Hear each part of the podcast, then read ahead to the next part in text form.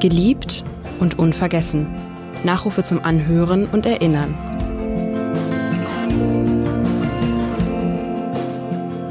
Roger Wilhelmsen, Publizist und TV-Moderator, geboren am 15. August 1955 in Bonn. Gestorben am 7. Februar 2016 in Wentorf bei Hamburg. Er wurde 60 Jahre alt. Wer war Roger Wilhelmsen? Wie war Roger Wilhelmsen? Darüber spreche ich jetzt mit seinem langjährigen Freund und Weggefährten Nikolaus Gelbke. Er ist Verleger, Herausgeber und Chefredakteur der Zeitschrift Mare mit Sitz in Hamburg. Mein Name ist Edgar Sebastian Hasse. Herr Gelbke, Roger Wilhelmsen war einer der vielseitigsten und bekanntesten Intellektuellen der Gegenwart. Nach seinem unerwarteten Tod stellt sich angesichts seiner enormen Schaffenskraft noch heute die Frage, was hat ihn eigentlich angetrieben? Welche Überzeugungen haben ihn geleitet? Und wie lässt sich sein großartiges Werk eigentlich fassen? Roger war so unendlich vielfältig tätig, dass er tatsächlich im wahrsten Sinne des Wortes unfassbar war. Ähm, er hat einem immer wieder überrascht mit äh, neuen Wegen, neuen Gedanken. Ich glaube, das war eine seiner großen herausragenden Eigenschaften, dass er so wahnsinnig vielfältig war. Und in der Tat sein Werk sich kaum fassen lässt, außer dass man sagen kann, dass es sicherlich hm, immer dem Versuch geschuldet war, ein ehrlich zu sein und ähm, Dinge aufzuzeigen, die mit weniger klugen Annäherung vielleicht nicht aufgeschlüsselt werden hätten können. Das heißt, sein Anspruch war vielleicht schon ähm, komplexe ähm, Gedanken und Emotionen zu vermitteln, aber immer eben authentisch und vor allem aus sich heraus. Ähm, dadurch, dass das dann sehr persönlich ist, ist es tatsächlich in der Tat schwer zu fassen. Er hatte einfach nicht nur mhm. ein Thema, sondern hatte das Thema des Menschseins und des Lebens. Er hatte die Politik, er hatte viele Reisen unternommen, er war in Afghanistan, er hat darüber auch Bücher geschrieben. Und welches seiner Bücher hat Sie eigentlich persönlich am meisten bewegt? Oder ist in Erinnerung geblieben? Ja, eigentlich fast alles, was er geschrieben hat. Ähm, sein persönlichstes Buch habe ich ganz ehrlich gesagt nicht ganz verstanden äh, der Knacks. Das ist sicherlich in meinen Augen sein persönlichstes Buch. Da konnte ich mir aber nicht in allen Bereichen folgen. Da ähm, mhm. war ich vielleicht einfach nicht schlau genug. Ähm, aber im Grunde genommen sind seine Bücher nicht in dieser, in diesem, in dieser Maß, in diesem Maße eigentlich bewegend, sondern in erster Linie auch informierend. Und das hat mhm. mich schon fasziniert, ähm, dass er beim Parlament tatsächlich einfach durch eine nüchterne Beobachtung ähm, uns aufgezeigt hat, wie, wie, wie dieser Apparat funktioniert und wie die Menschen mhm, da sitzen. Der Bundestag dann, ja, genau. Der mhm. Bundestag, genau. Also das sind dann so ähm, Geschichten, die einem dann, die mich dann sehr fasziniert haben, ähm, ob das Afghanistan war oder Guantanamo, dass, dass er in, in einen, einen sehr klugen Blick gegeben hat auf Dinge, von dem man ein bisschen was weiß, aber nicht wirklich begriffen hat. Das gilt, gilt natürlich mhm. insbesondere auch für die Musik dann auch. Mhm. Wo hat denn Roger Wilhelmsen eigentlich seine Energie hergenommen und seine Eloquenz, war die dann sicherlich angeboren, seine Redegewandtheit? Ja, die war sicherlich angeboren. Ähm, ich glaube, es ist einfach ein Ausdruck seiner unfassbaren Intelligenz gepaart mhm. mit, mit einem, ähm, ja, mit einem fast computerhaften Hirn, was er, was, was, was Erinnern angeht. Also der, der konnte sich einfach an Sachen ähm, sehr gut erinnern. Wenn er etwas einmal gelesen hat, dann war das drin. Und das ist etwas, mhm. was den normalen Sterblichen eben abgeht, dass man, also wenn ich ein Buch lese, dann kann ich mir vielleicht zwei, drei Aussagen darin merken. Und Roger mhm. konnte sich sehr viel merken. Dadurch hat er ein unfassbares Wissen angehäuft, aber immer gepaart halt auch mit einer, mit einer hohen Emotionalität und ähm, mhm. Einem hohen moralischen Anspruch an das, was er, was er geschrieben hat und geschaffen hat. Mhm. Es ist überliefert, dass er erst 1991 sich einen eigenen Fernsehapparat gekauft hat. Just in jenem Jahr begann dann wohl auch seine TV-Karriere als Moderator. Nun hat er sicherlich die Medien nicht genutzt, die wir heute alle nutzen in den sozialen Netzwerken, weil es das in den 90er Jahren noch nicht gab. Aber wo war er denn damals so in den 90er Jahren präsent? In welchen Fernsehsendern und welchen Sendungen? Und was zeichnete seine TV-Professionalität aus aus Ihrer Beobachtung als Mensch der Zeitschriften? und Verleger. Also ich kann jetzt nicht alles aufzählen, wo er präsent war, aber sicherlich das, was am auffälligsten war, war Williamsons Woche und das manifestiert sich etwas, nämlich ähm, er hat sicherlich die klügste, unterhaltsamste und ähm, anspruchsvolle Talkshow gemacht, die es je im deutschen Fernsehen gegeben hat. Und in mhm. dieser Talkshow hat man einfach gesehen, was möglich ist, wenn man sich für Menschen interessiert. Roger hat sich für die Leute interessiert, die da kamen. Er wollte nicht einfach Unterhaltung bieten, sondern er wollte mehr über diese Menschen wissen und dieses, dieser wirkliche Anspruch, über sie etwas herauszufinden, was dann eben quasi im Fernsehen auch übertragen wird, ähm, das, das hat diese Sendung so einmalig gemacht. Und das war so ein ganz typisches Beispiel ähm, für, für seine Herangehensweise, dass sein, seine, seine Neugier, die war authentisch und sein Anspruch, auch gute Musik zu machen, wie Petrociani als, als, als Live-Musiker, ähm, der begabtesten und interessantesten Jazzmusiker zu zeigen. Das ist, mhm. das ist sehr, das ist, das hat ihn ausgezeichnet. Er war aber auch natürlich in der Zeit auch in Ratesendungen im Rateteam äh, mhm, da, ja. weil es ihm auch einfach Spaß gemacht hat. Nicht? Wer trägt einen großen Namen? Ähm, das sind, das sind Sendungen, die jetzt vielleicht nicht in erster Linie diesen hohen Anspruch haben, aber wo man sofort erkennt, dass er auch viel Humor hatte und da auch Spaß hatte dran. Sie haben gerade Gedanken. die Musik auch angesprochen, die Musik angesprochen. Keine andere Kunst hat ihn so persönlich bewegt wie die Musik. Sie war von früh an seine Komplizin, als es darum ging, das Leben zu verdichten. Vor allem liebte er den Jazz. Was hat diese Musik, diese Musikrichtung ihm eigentlich gegeben? Ja, das ist auch das ist eine sehr eine Frage, die er beantworten müsste natürlich. Ähm, ja. Ich ähm, ich, ich, ich kann nur feststellen, dass die in der Musik sich etwas manifestierte, hm, was für ihn eben speziell war, nämlich diese äh, diese unglaubliche Neugier und diese hohe Intellektualität, das hohe Wissen, also was er gerade hatte für Musik und die Emotionalität, die er, mhm. äh, die Musik ja auch auslöst. Und ich glaube, die Kombination war für ihn toll. Und das geht uns, also mir geht das komplett ab, weil ich die, sagen wir mal, den intellektuellen Hintergrund der Musik viel zu wenig habe. Ähm, den hatte er fast vervollkommt. Das heißt, er hatte so viel Wissen um Musik und jeder Mensch, der sich ein bisschen mit Musik beschäftigt, merkt, dass das so eine eigene Welt ist und so eine riesige Welt ist und so viel Wissen erfordert, so viel Lesen, so viel Studieren erfordert, äh, weil man nur dadurch immer tiefer die Musik genießen kann. Also erst wenn man im Prinzip die Harmonielehre komplett begriffen hat, kann man Bach ein bisschen besser genießen.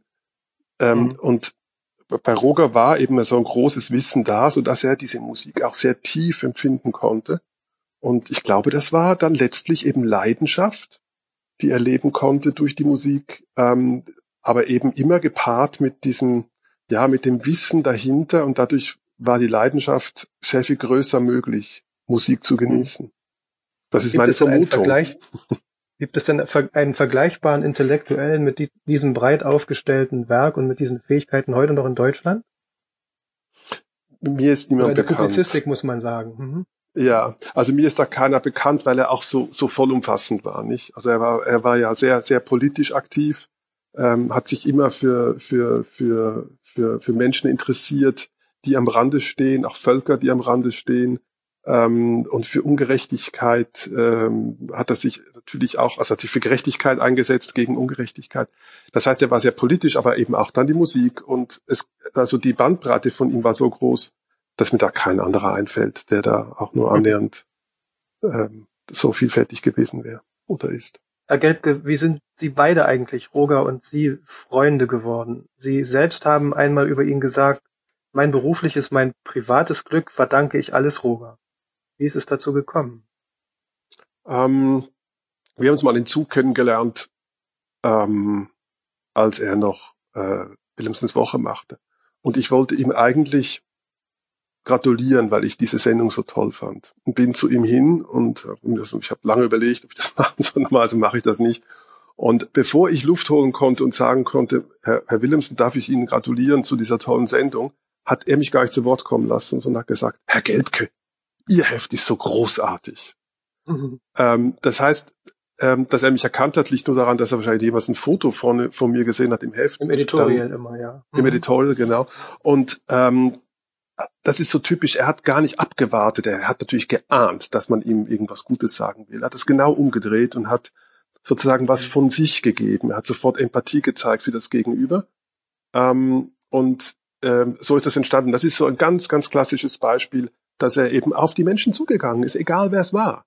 Ähm, und egal, ob das jetzt ein Professor war oder ob das sein Friseur war oder ob das ein Fußballspieler war, er hatte in, in eben dieses offene Herz für alle. Und ähm, das war für mich das Prägsamste in unserer Beziehung und mh, darum war er auch für mein privates Glück verantwortlich, weil er, weil er ähm, also er hat es geschafft, dass äh, der Buchverlag bei Mare so sich gut entwickelt hat. Er hat ähm, in, einer sehr, in einer sehr schwierigen Situation hat ähm, Roger mir eine Verlagsleiterin oder eine Programmleiterin empfohlen, hat gesagt, wenn du jemanden haben willst, der wirklich gut ist, dann musst du Katja Scholz fragen. Und ähm, die war gerade ohne Arbeit und er hat ihr dann gesagt, wenn du mal zum guten Verlag gehen musst, ruf den Nico Gelbke an. Und das ist ganz toll. Da musst du hin. Und äh, so hat er uns eigentlich beruflich verkuppelt und wir haben dann telefoniert mhm. und dann ähm, haben wir uns beruflich gefunden und als wir dann uns sehr gut verstanden haben und ähm, das sehr gut anlief mit dem Verlag, meinte Roger dann auf der Frankfurter Buchmesse plötzlich zu mir, wenn ihr heiratet, bin ich übrigens Trauzeuge. Und er sagt, Roger, das geht jetzt mhm. überhaupt nicht in unserer Beziehung. So, und ähm, das war dann auch tatsächlich so. also der hat dann, äh, der hat der uns nicht nur beruflich, geworden, ja. der war mhm. auch Trauzeuge, er hat uns nicht nur beruflich verkuppelt, sondern auch privat. Und mhm. ähm, das heißt, ähm, der Verlag ähm, ist er blüht unter unter der unter der Ägide und ähm, Hand von Katja Scholz und mein Lebensglück äh, genauso. Und dafür ist Roger halt für beides verantwortlich. Mhm. Und das ist mhm. aber ganz typisch. Ich habe das nicht umsonst gesagt, weil das beides das eine war eben von ihm klar, er hat eben erkannt, wer beruflich zusammengehört. Er hat erkannt, wie Menschen vielleicht auch fachlich denken, wie man, wie wir auf Bücher zugehen, auf Literatur. Aber er hat auch zwei Seelen offensichtlich erkannt. Und das mhm. kann man nur, wenn man hoch empathisch ist. Man mhm. kann sowas nur, wenn man ein wirkliches Interesse an anderen Menschen hat. Und das war sicherlich mhm. seine herausragende Eigenschaft. Denken Sie denn häufiger an ihn so in den Wochen oder Tagen? jeden Tag. Ähm, jeden Tag, ne? Mhm. Ja, er ist mich äh, extrem präsent und ähm, ähm, also und jeden Tag ist untertrieben. mhm. ja, ja, Er, ist, äh, er ist der größte Verlust in meinem Leben. Mhm. Auf jeden Fall. Mhm. Nun haben Sie ja doch ein bisschen was Positives aus dieser Trauer und aus diesem Verlust wenden können, indem Sie eine Stiftung mit anderen gegründet haben, die Roger Wilhelmsen Stiftung. Wie ist es zu dieser Gründung gekommen und welchen Zweck hat diese Stiftung?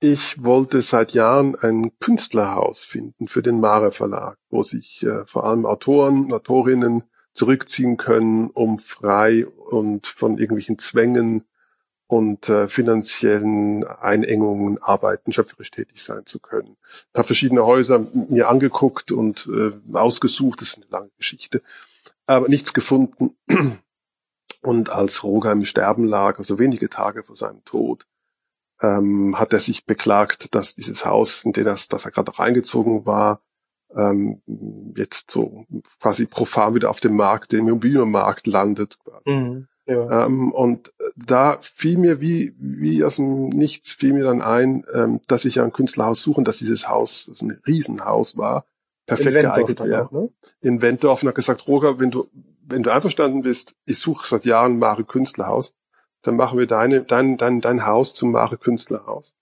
ähm, und ähm, bringen das in eine Stiftung ein und dann ähm, können wir das fördern und dann bleibt das Haus quasi in deinem Sinne erhalten, aber Mare hat, der Mare Verlag hat sein eigenes Künstlerhaus. Und das mhm. fand er ganz, ganz großartig. Und ähm, ich habe dann quasi die Villa erworben und die Stiftung gegründet. Ähm, und das ist jetzt das Mare Künstlerhaus, wird hauptsächlich über Roger wahrgenommen. In, letztlich im Endeffekt ist es wirklich ein Haus, was zum Mare Verlag gehört. Und ähm, mhm. ja, also der Mare Verlag fördert da im Prinzip junge Künstler. Ähm, es gibt inzwischen das auch. Das sind dann Musikerinnen Glück, und Musiker zum Beispiel.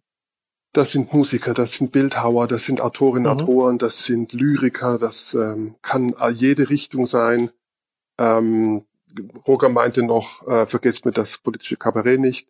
Also mhm. es, es geht in jede, in jede Richtung, wo Menschen Rückzugsmöglichkeiten brauchen und eben dann finanziell unabhängig in aller Ruhe schöpferisch tätig sein können. Das wurde wahnsinnig gut angenommen und das Tolle, der Mara Verlag ähm, hat Unterstützung gefunden. Der Fischer Verlag gibt inzwischen Stipendien, äh, die Kulturbehörde der Stadt Hamburg gibt inzwischen Stipendien. Ähm, das hat sich also sehr gut, ähm, hat sehr gut angefangen und die Stipendiaten, die bis jetzt da sind, sind sehr begeistert und wir haben das Glück, dass zwei seiner engsten Freundinnen dann auch mit ähm, äh, mhm. das Ganze ins Leben gerufen haben. Nea Schiedek ist quasi ähm, die Hausdame, die also vor Ort ähm, nach dem Rechten guckt und ähm, war eine seiner engsten Freundinnen und ähm, seine langjährige Assistentin, ähm, die ist jetzt, die 20 Jahre lang seine Assistentin war, äh, Julia, Julia Wittgens, die ist jetzt quasi die ähm, der Vorstand der Stiftung geworden. Also da haben wir ein Kontinuum geschaffen, was ja, was wo ich auch glaube, dass es ihn ähm, gefreut haben könnte. Mhm. Gibt es dann einen Satz, eine Lebensweisheit von Roger Willemsen, die Sie bis heute begleitet, eine Art Lebensmotto, was Sie bei ihm erkannt haben und was Sie weiterbringen? Also er sagte, er hat ja immer diesen berühmten Satz, den Sie auch schon zitiert haben, gesagt, man kann das Leben nicht verlängern, man kann es nur verdichten. Ähm, aber das, wie er das gelebt hat und ähm, mit was für eine Haltung er auch diese Krankheit ertragen hat, was für eine Haltung er ähm, das Leben und das Lebensende begangen hat, das hat mich nicht nur einfach beeindruckt, sondern auch maßgeblich geprägt. Ab, ja, das ist, hat vieles bei mir verändert auf jeden Fall. Also ähm, Roger hat wirklich sehr viel lassen. Und ich muss ehrlich gesagt sagen, ich bin jetzt der hier gefragt wird. Aber ähm, es gibt wirklich sehr viele Menschen, die ihm sehr eng waren und sehr verbunden waren und die wahrscheinlich genau das Gleiche sagen würde, was ich jetzt gerade alles erzähle. Er hatte ja mhm. sehr, sehr einen großen und engen Freundeskreis. Ich war nur einer von ganz, ganz vielen engen Freunden von ihm und habe natürlich auch keinen Anspruch auf irgendwelche ähm, Exklusivmeinungen über ihn. Das ist ganz wichtig zu sagen, weil ich glaube, dass das auch eine herausragende Eigenschaft war, seine Freundschaftsfähigkeit und sein großer, guter, enger, ähm, loyaler mhm. Freundeskreis, dem er so viel gegeben hat. Ähm, ist ganz wichtig, dass man das auch wahrnimmt. Vielen Dank, Nikolaus Gelbke. Sie haben an Robert Wilhelmsen erinnert. Vielen Dank.